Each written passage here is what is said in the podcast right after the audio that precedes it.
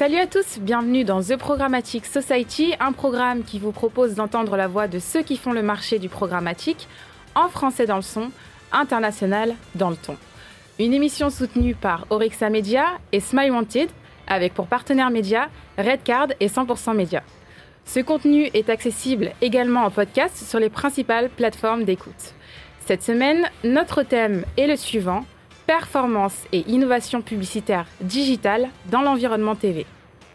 Face à l'essor de la publicité en ligne et de ses nombreux avantages, la télévision souffrait d'une image vieillissante ces dernières années. L'achat en temps réel, le ciblage personnalisé ou encore l'optimisation instantanée des campagnes offrent de réels atouts aux annonceurs et permettent une performance optimale des campagnes. Cependant, l'arrivée du programmatique rebat désormais les cartes. Entre performance et innovation publicitaire, la télévision ne cesse d'innover dans son offre publicitaire digitale, suscitant un grand intérêt de la part des annonceurs. Afin de découvrir les innovations publicitaires digitales dans l'environnement télé, nous demanderons à nos invités quels sont les enjeux marketing et business autour de la performance et innovation publicitaire digitale dans l'environnement TV, quelles sont les innovations qui s'accompagnent de performances notables dans l'environnement TV et enfin, quelles sont les innovations qui pourraient se développer le plus rapidement à l'avenir dans l'environnement TV Pour en discuter, Charles Onvaux de Orixa Media, Baptiste Berger de Mediasquare, Arnaud Sirjac de Sirdata. Cette émission vous est présentée par Michel Juvillier. Bonjour Charles. Bonjour Michel. Bonjour Arnaud. Bonjour Michel. Bonjour Baptiste. Bonjour Michel. C'est un retour pour vous trois au sein de The Programmatic Society. Donc euh, merci pour votre confiance afin de pouvoir vous exprimer euh, sur l'évolution euh, du marché du programmatique et de la publicité digitale au sens large. On parle environnement TV et innovation publicitaire. Première question, elle sera pour toi Charles. Quand on parle de performance et innovation publicitaire digitale dans l'environnement TV, de quoi parle-t-on?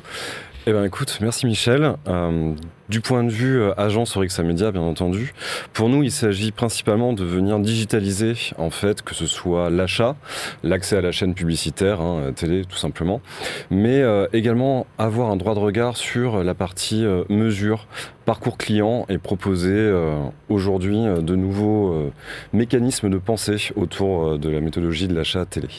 Merci Charles. Alors à l'instant, tu as parlé de mesures et, de parcours client. Je suis hyper impatient d'en savoir plus dans quelques instants.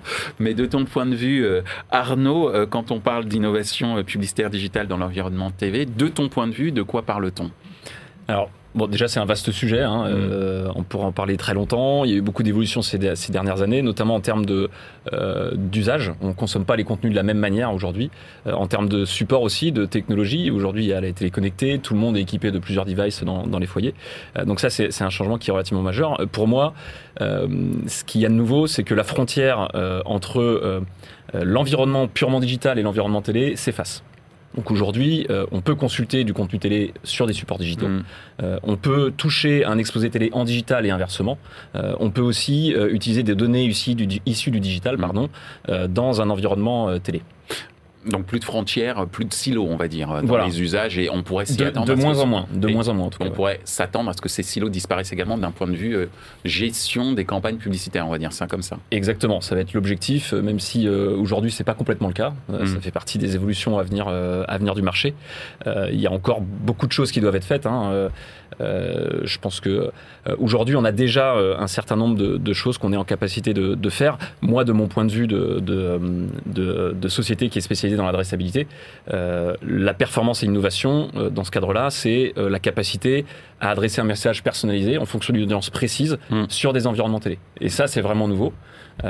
au-delà de, l'aspect technique, etc. C'est vraiment nouveau parce que on passe du one-to-many où on adresse un message au plus grand nombre à, du, un message personnalisé, du one-to-one ou du one-to-few, donc on, s'adresse à une catégorie de population.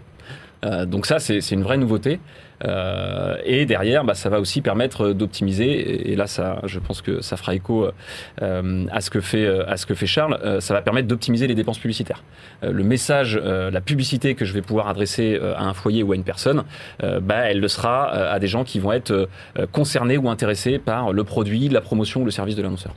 Merci euh, Arnaud. Euh, Baptiste, de ton côté, toi qui euh, travailles pour un consortium d'éditeurs à travers Mediasquare, Charles nous a évoqué la mesure, la possibilité d'aller jusqu'à une observation du, du, parcours client, ce qui est une sacrée nouveauté en tout cas en télévision. Et à l'instant, Arnaud nous a parlé d'une fin de frontière au niveau des usages télé selon les devices et qu'on s'approche de cela, on n'y est pas tout à fait encore au niveau, euh, j'allais dire, euh, euh, de la gestion publicitaire.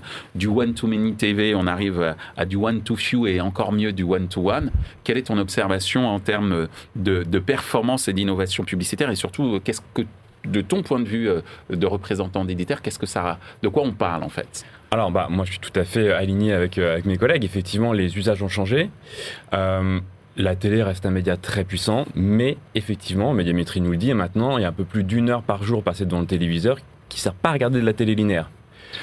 À l'inverse, les gens, euh, 20% hein, du temps passé devant, devant le téléviseur sert à regarder du Netflix, du Disney+, euh, à jouer à la console de jeu. Donc les usages ont changé et ça ouvre plein de perspectives différentes. Euh, l'enjeu, du coup, ça va être d'être capable, ça va être l'innovation qu'on a en ce moment, c'est effectivement ce switch sur, le, sur qui est exposé à quoi, d'être capable euh, de recibler ces gens à grande échelle euh, pour rendre les spots qui aujourd'hui étaient avant que linéaires, les rendre efficaces partout avec ce switch, donc y compris sur la partie vidéo digitale. Merci euh, Baptiste, tu as euh, cité euh, le mot perspective et, enjeu. Justement, c'est le sens de, cette seconde question autour des enjeux marketing et business autour de la performance et de l'innovation publicitaire dans l'environnement TV, de ton point de vue, Charles. Eh ben, écoute, Michel, comme on dit Arnaud et Baptiste, cette idée du one-to-few versus le one-to-many qu'on avait auparavant et jusqu'à présent, même encore dans, dans certaines typologies d'achat, est primordiale pour l'agence, en tout cas pour Orixa, parce que quand on est une agence à la performance, on a cette idée que quand on adresse un, achat qui est euh, communication au départ, branding, on veut quand même lui accoler cette, euh, cette idée de performance, de mesure. Mmh. Euh, l'achat télé doit vraiment être vu dans sa globalité avec euh, le Netflix, avec le fait de consommer un programme télé, avec le fait de euh, faire de la VOD, de l'OTT. Enfin bref, il y a vraiment toute la composante de l'achat télé aujourd'hui. Et donc le premier enjeu, euh, je dirais, qui est marketing hein, sur, sur l'achat télé, ça va être cette traçabilité de l'information au travers de tous les flux. Hmm.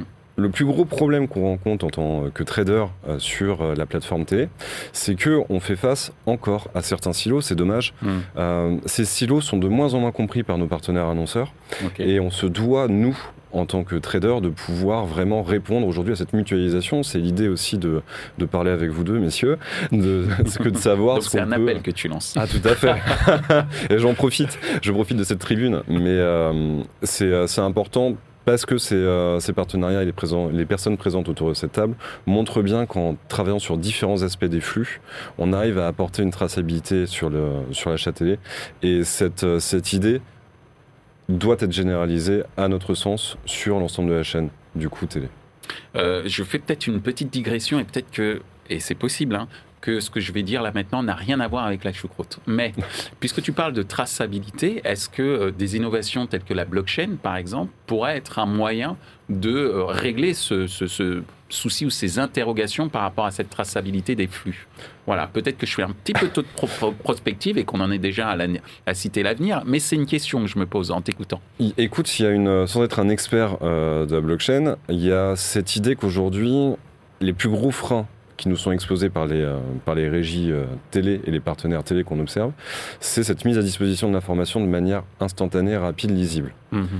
En ce sens, la définition de la blockchain correspond à une des options qui peuvent être, euh, qui peuvent être suivies. Après, il y a d'autres intégrations le serveur to serveur, si on prenait cette, cette, idée de la traçabilité qui, mhm. est, qui est mise en place par un certain nombre de wall gardens, peut être une autre option.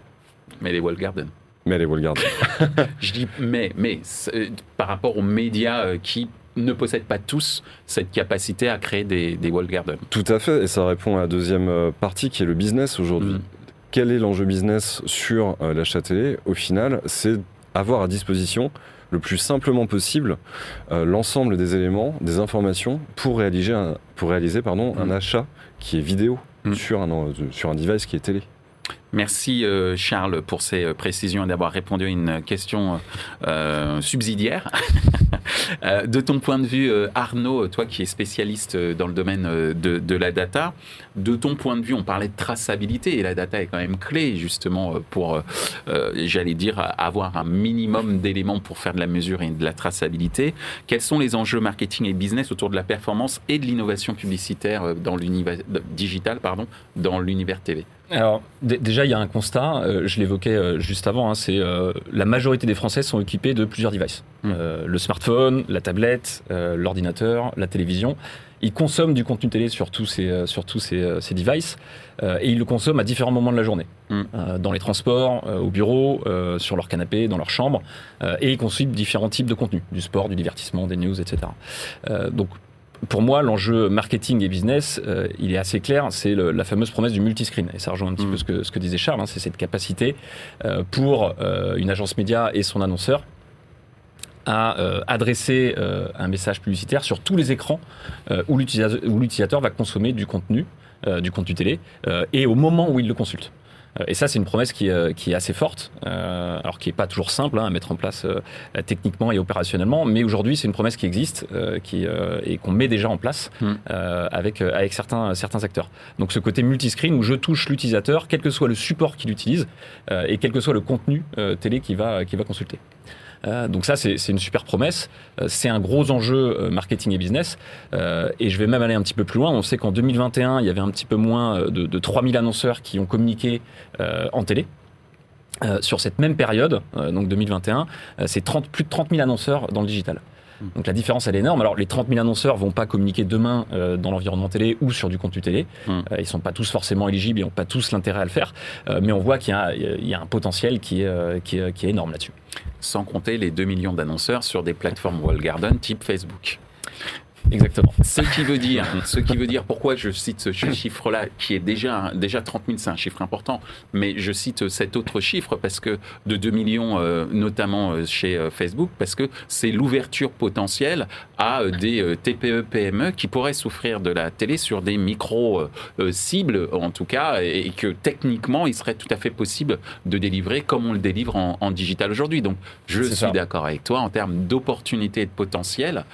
c'est assez incroyable, en tout cas pour les acteurs qui sont dans le domaine de la vidéo, de la télévision. c'est ah, clair. Bah, le, couplage entre le, multi-écran et euh, cette capacité de ciblage, euh, elle permet effectivement à des acteurs qui sont plus petits, euh, qui n'ont pas forcément une couverture nationale, mm. de pouvoir opérer des campagnes sur un environnement télé et sur du contenu télé. Donc c'est une super ouverture business. Donc Small is Beautiful est peut-être l'avenir de la télévision, qui sait. Mais bon, on ne va pas faire trop de paris tout de suite, mais c'est bien de pouvoir en tout cas mettre le doigt sur, sur cette opportunité-là. Merci Arnaud.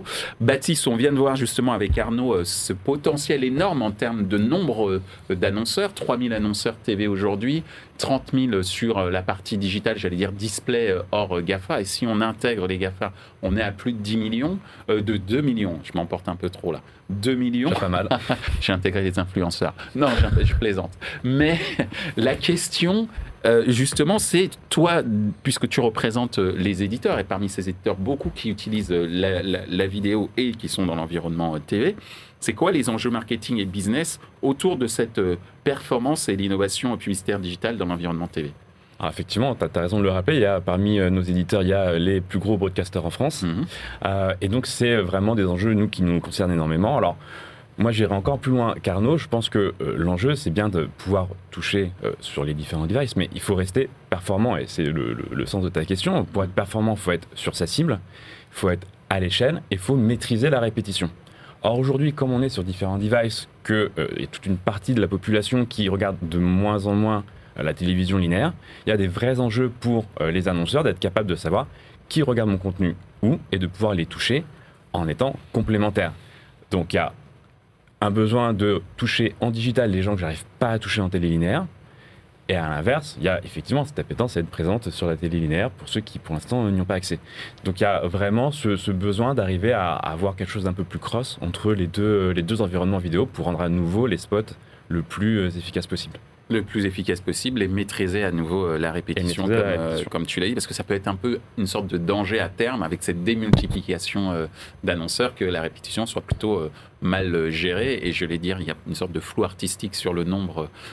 autant il n'y a pas de flou artistique d'un point de vue légal, j'entends, hein, sur le temps de publicité en télé linéaire.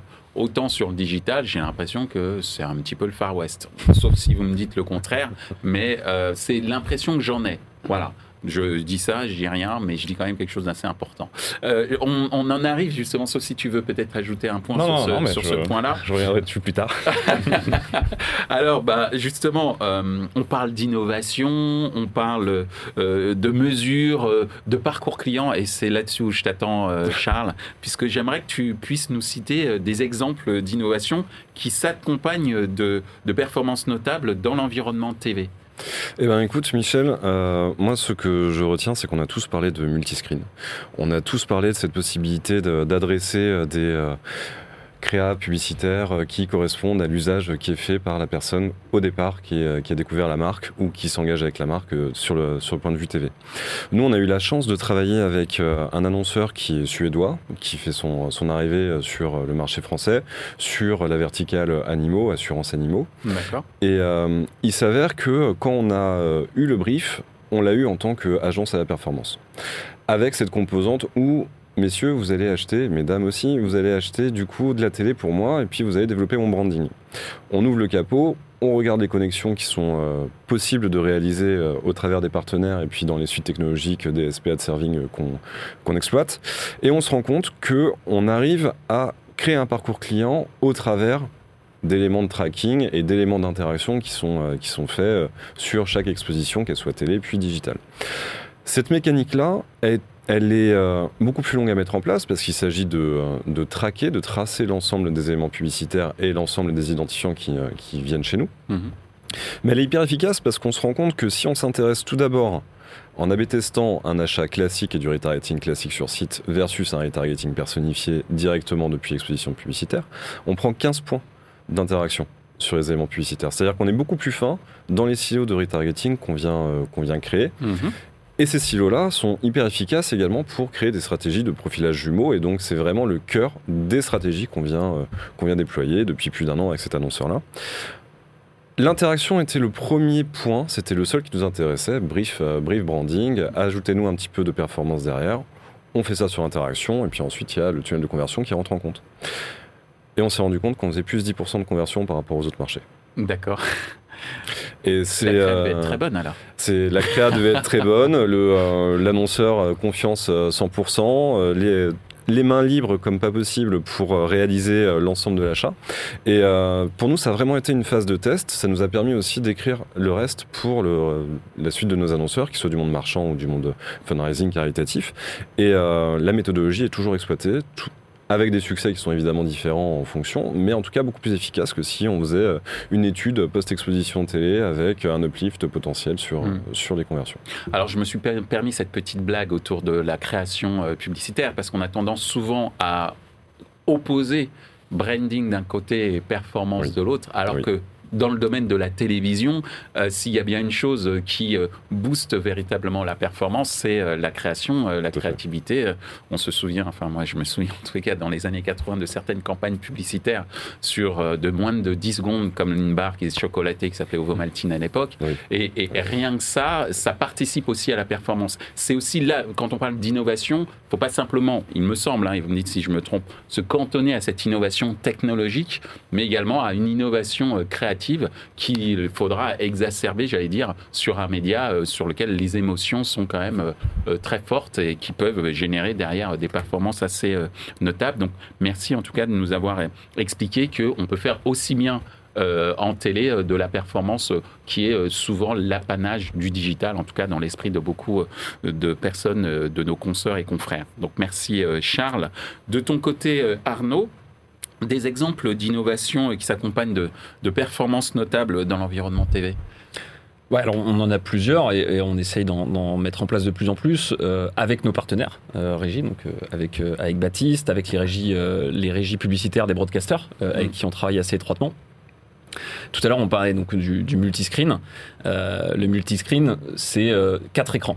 Euh, le téléphone, hein, la tablette, l'ordinateur, mais aussi la télévision. Hmm. Et aujourd'hui, réussir à mettre en place une publicité ciblée, donc cibler une catégorie de population, des, des- voilà, des, des utilisateurs spécifiquement sur du contenu replay et sur ces quatre écrans, bah, c'est quelque chose qui est assez compliqué à mettre en place. Euh, et qu'on a réussi justement à mettre en place avec nos partenaires. Euh, et derrière, on s'assure d'avoir une, mémorisation euh, de la publicité. Euh, si tant est que, euh, comme tu le dis, euh, Michel, euh, elle soit impactante. hein. Mm. Euh, La créa a toujours un impact énorme. Clair. Euh, mais en termes de mémorisation de la marque, de pouvoir euh, diffuser euh, une même population sur ces différents écrans euh, en fonction des contenus qu'ils regardent, euh, bah, ça, ça engendre des, des performances très intéressantes. Euh, donc ça, c'est une première chose. C'est ce qu'on met déjà en place aujourd'hui, hein, cette capacité à, euh, avec la data, faire une publicité ciblée sur tous ces écrans-là en même temps. Euh, et on veut aller plus loin. Alors là, c'est un peu plus du prospectif, c'est en cours. Euh, c'est euh, pouvoir euh, faire du ciblage comportemental en télésegmenté. On parlait de, de la télé linéaire.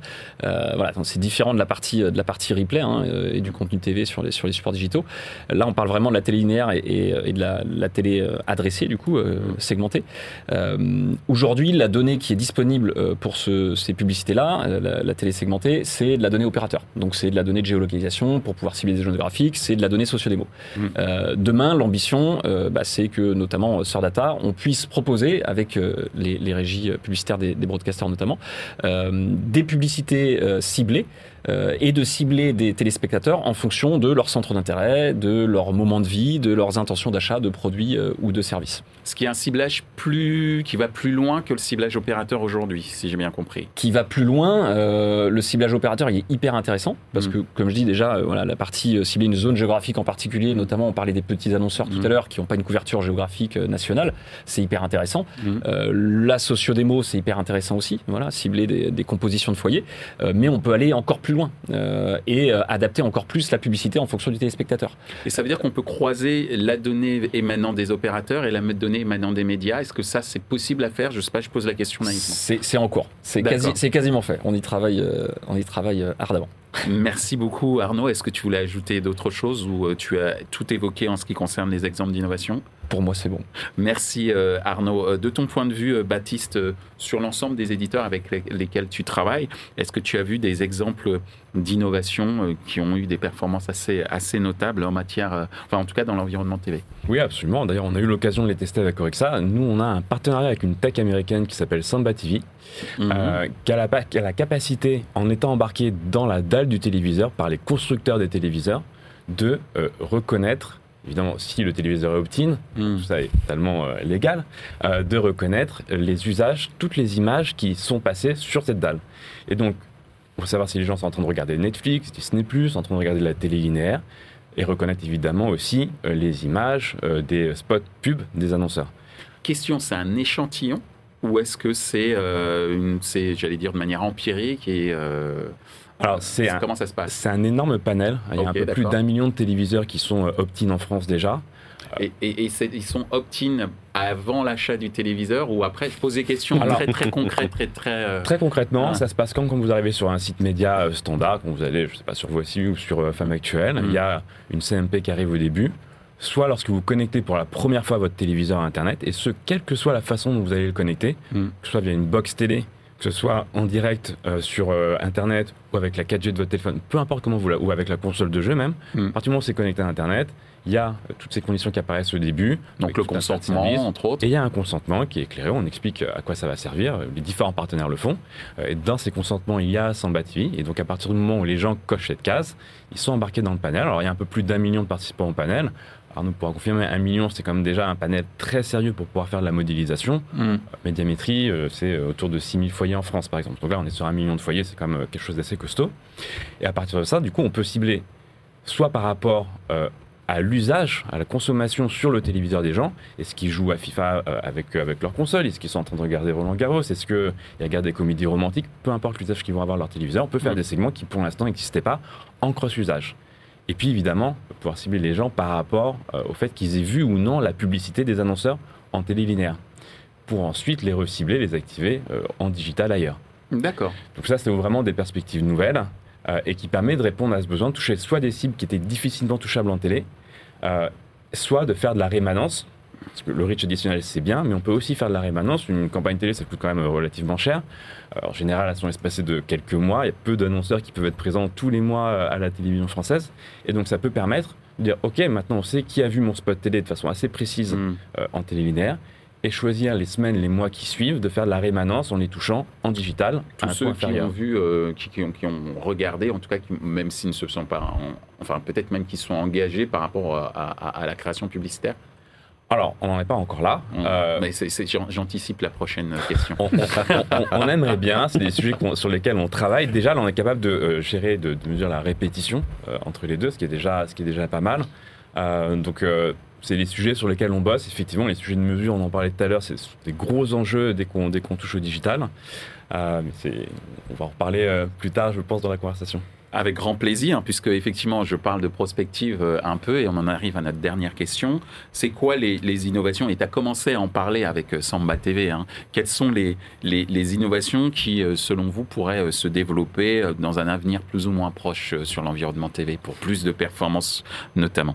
Aujourd'hui, nous, on en voit, euh, on en voit deux, c'est-à-dire qu'il y a la possibilité de euh, d'onboarder euh, le CRM de l'annonceur D'accord. pour avoir euh, ce tiers de confiance, pour avoir cette idée qu'il il y a la traçabilité de la performance sur le panel qui lui est propre. Alors, Alors, je rappelle juste que c'est que le CRM onboarding, Oui. pour ceux qui nous écoutent, c'est en fait, vous êtes un annonceur, vous avez votre base de données de clients et vous allez la croiser avec la base de données du média sur lequel vous allez passer votre publicité. C'est ça c'est exactement ça. D'accord. Et c'est hyper intéressant pour des annonceurs qui euh, ont justement énormément d'implantations locales, qui vont avoir potentiellement un système de franchise, parce que ça vient aussi ouvrir l'opportunité que le franchisé euh, qui euh, n'a pas forcément un budget euh, télé national, bien évidemment, pourrait communiquer en télé adressée sur sa euh, géologue, sa zone de chalandise qui, euh, qui l'intéresse. Mm. Ça, c'est vraiment le CRM onboarding, quelque chose qui n'est pas à négliger et qui vient permettre de, euh, d'ajouter cette brique de performance. La seconde euh, innovation, c'est vraiment la mise à disposition des flux, encore une fois, dans le sens où euh, nous, on s'est constitué une expertise en interne qui est multiscreen, avec des personnes qui vont faire du planning média et de l'achat média sur l'ensemble des devices, avec cette idée qu'on connaît au global ta cible et on peut te guider dans l'accompagnement. Ça passe par cette possibilité aussi de mise à disposition des emplacements publicitaires. C'est-à-dire que demain, euh, à mon sens, les FAI feront en sorte de pousser des flux, ou en tout cas réfléchissent à pousser des flux qui seront globaux sur le device télé. D'accord. Et ça, c'est une innovation qui, euh, une innovation souhaitée, je pense, en tout cas dans l'écosystème français, qui serait la bienvenue, puisque ça nous permettrait de maîtriser vraiment et de pouvoir accoler l'ensemble des partenaires qui ont chacun des technos propres et des opportunités propres en digital ensuite sur euh, la, la télé adressée. Merci euh, Charles. Donc, euh, mise à disposition des flux, CRM onboarding, deux piliers selon toi euh, pour assurer encore plus d'innovation dans l'environnement TV. De ton point de vue, Arnaud, toi qui es spécialiste dans la partie data, Alors moi j'en vois plusieurs. La première, elle, est, euh, elle va reprendre un petit peu ce que, ce que disait Charles à l'instant, c'est euh, l'industrialisation de l'existant. Rendre beaucoup plus interopérable euh, les différentes plateformes technologiques, euh, les différents acteurs de la chaîne publicitaire dans le cadre de publicité euh, sur du contenu TV ou dans l'environnement télé. Aujourd'hui c'est pas forcément le cas, c'est Mm. encore très complexe techniquement, c'est coûteux. Euh, pour euh, un potentiel business qui peut être euh, parfois limité ou en tout cas qui est naissant. Si on prend l'exemple de la télé segmentée, aujourd'hui c'est 6 à 7 millions de foyers optinés et, et, et adressables. est-ce que je me fais mais, je- je me- pardon de t'interrompre, je me fais l'avocat du diable sur la question de l'interopérabilité. Est-ce que c'est que technique? Est-ce qu'il n'y a pas aussi une mauvaise volonté parfois de certains acteurs qui veulent pas entre guillemets ou qui veulent savonner la planche d'un concurrent potentiel? Alors, dans, dans- ce marché, on est tous euh, partenaires et concurrents. Donc, c'est un peu difficile de, de répondre à ta question.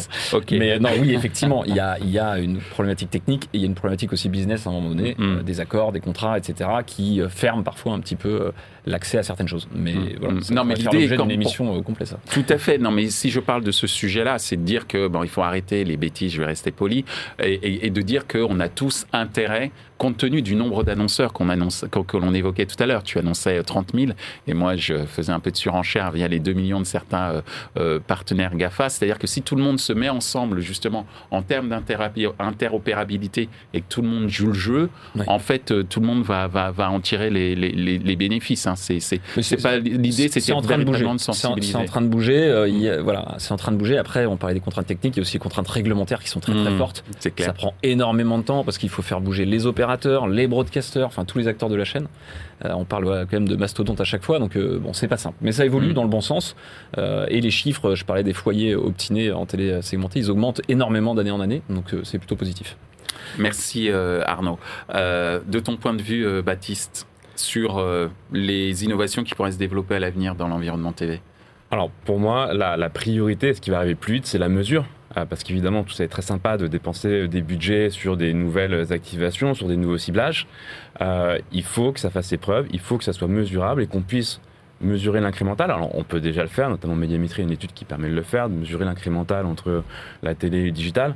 Ça reste des dispositifs qui sont un peu lourds à mettre en place, mm. euh, un peu un peu longs, coûteux aussi. et donc là-dessus, je pense qu'il y a vraiment quelque chose à faire pour que ces mesures soient très représentative et beaucoup plus cross-écran que ce que ça peut être aujourd'hui. Eh bien, euh, merci beaucoup Baptiste. On en arrive à notre euh, dernière question, à savoir la question 100% média.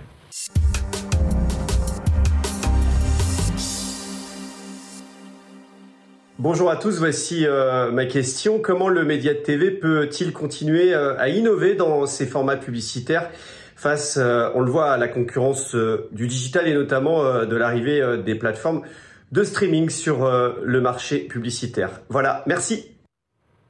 Alors c'est vrai qu'on n'en a pas parlé, il y a quand même des plateformes de streaming qui deviennent des, des acteurs, pas petits mais plutôt très gros, puisque j'ai appris notamment que Netflix avait déjà vendu une bonne partie de son inventaire, si ce n'est la totalité.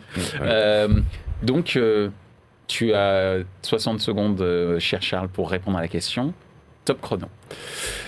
Eh ben pour l'innovation euh, sur euh, les partenaires historiques, je dirais qu'elle consisterait encore une fois à, cette, à repenser le média et repenser les cibles qu'elles adressent. Aujourd'hui, il y a une fuite de la consommation quand même des utilisateurs en termes de temps sur le média classique, télé, vers les plateformes de streaming.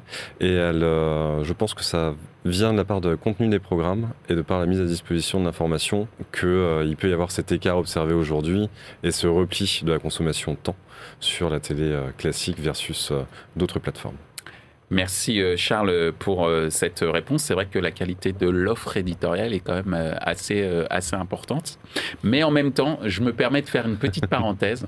J'ai essayé, je suis toujours sur Salto, et Salto à un moment avait l'intégralité de James Bond.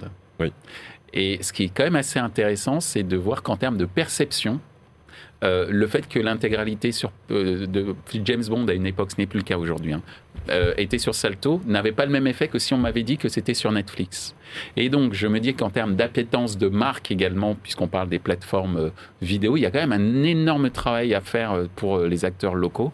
Je dis ça, je dis rien, mais quand même, c'est quand même assez hallucinant que même cette partie perception pourtant d'une marque comme James Bond euh, sur Salto n'a pas le même effet que si c'est sur une plateforme comme Netflix, euh, par exemple. Je ferme la parenthèse, mais c'est quand même une question qui euh, se pose, notamment pour l'appétence de l'utilisateur, mais également l'appétence des annonceurs pour aller sur telle ou telle plateforme. Voilà, désolé pour cette digression, mais je voulais parler de cette expérience vécue. Est-ce que tu es prêt, Arnaud, pour répondre à cette question? Oui, bien sûr. Top chrono. Alors, Bon, moi, je pense que déjà, les, les médias euh, traditionnels télé, euh, ils continuent à être très puissants, ils continuent à avoir énormément de contenu et du contenu de qualité. Euh, des émissions, euh, en termes d'information, euh, en termes d'événements. Hein, quand on voilà, quand on diffuse la Coupe du Monde, quand on diffuse le, rugby, etc. Voilà, ils ont énormément de contenu. je pense que l'innovation, elle doit être plutôt dans la capacité à s'adapter à la manière dont les utilisateurs consomment aujourd'hui ce contenu télé.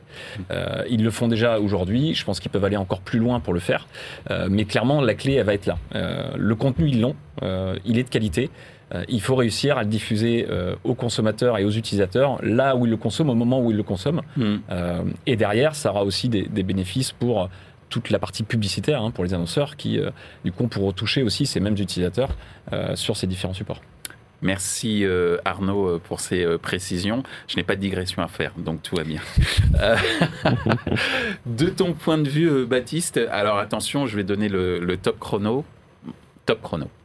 Alors, effectivement, euh, il y a des nouveaux usages, et Arnaud en parlait. Euh, ça ouvre pas mal de perspectives.